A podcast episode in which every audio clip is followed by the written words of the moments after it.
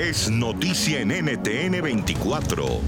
Hablamos hoy de la reapertura gradual, el paso del semáforo rojo al amarillo como lo están manejando en el Ecuador, en las ciudades de Guayaquil y de Quito. Tenemos a Cintia Viteri, alcaldesa de Guayaquil, hasta ahora nos acompaña. Alcaldesa, gracias por estar con nosotros, bienvenida. ¿Cómo avanza esa reapertura en la ciudad de Guayaquil, alcaldesa? Bueno, hoy cumplimos una semana de haber declarado la ciudad en semáforo amarillo. Eso significa nuevas reglas de convivencia y la gente debe entender y de hecho está entendiendo poco a poco, es difícil, que las cosas no van a volver a ser nunca como antes tenemos que adaptarnos a hacer filas largas en el transporte público porque este no puede ir lleno.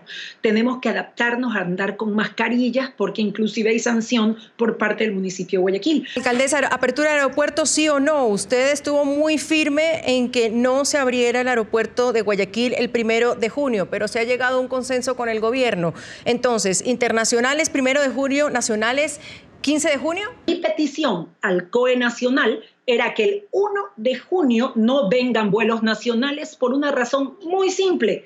Recién están llegando al pico de la curva otras ciudades en el país. Nosotros fuimos los primeros que ya estamos bajando, pero otras ciudades ni siquiera han llegado al pico de la curva. Eso significa que si nosotros prohibimos que por tierra vengan personas de otras provincias, ¿por qué van a venir por aire? Que es exactamente igual. Entonces, eh, hemos conversado con el COE Nacional, con la ministra de Gobierno, y ella está totalmente de acuerdo y en eso quedamos, que el aeropuerto para vuelos nacionales se abre el 15, pero también con las mismas seguridades. Santiago Guarderas, vicealcalde de la capital del Ecuador. Vicealcalde, bienvenido, gracias por estar con nosotros. ¿Está lista la ciudad de Quito para cambiar de semáforo rojo a una amarillo? Entiendo, le han puesto amarillo moderado. ¿Qué significa eso?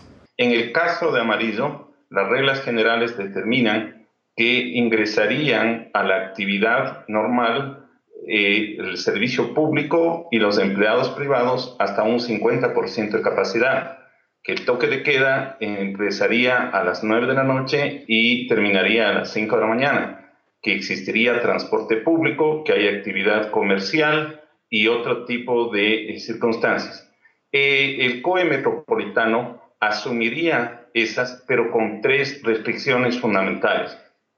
La una, con el propósito de que se pueda hacer un desconfinamiento de manera progresiva y ordenada, se permitiría que ingrese a laborar el sector privado, pero que el sector público se mantenga en teletrabajo. En cuanto al toque de queda, en lugar de que empiece a las 9 de la noche, se está pidiendo que sea de 6 de la tarde a las 5 de la mañana. Puede escuchar más conversaciones como esta en Zoom a la noticia de lunes a viernes a las 3 de la tarde, hora de Bogotá, Lima y Quito, 4 de la tarde, hora de Caracas y de la costa este de los Estados Unidos, por NTN 24.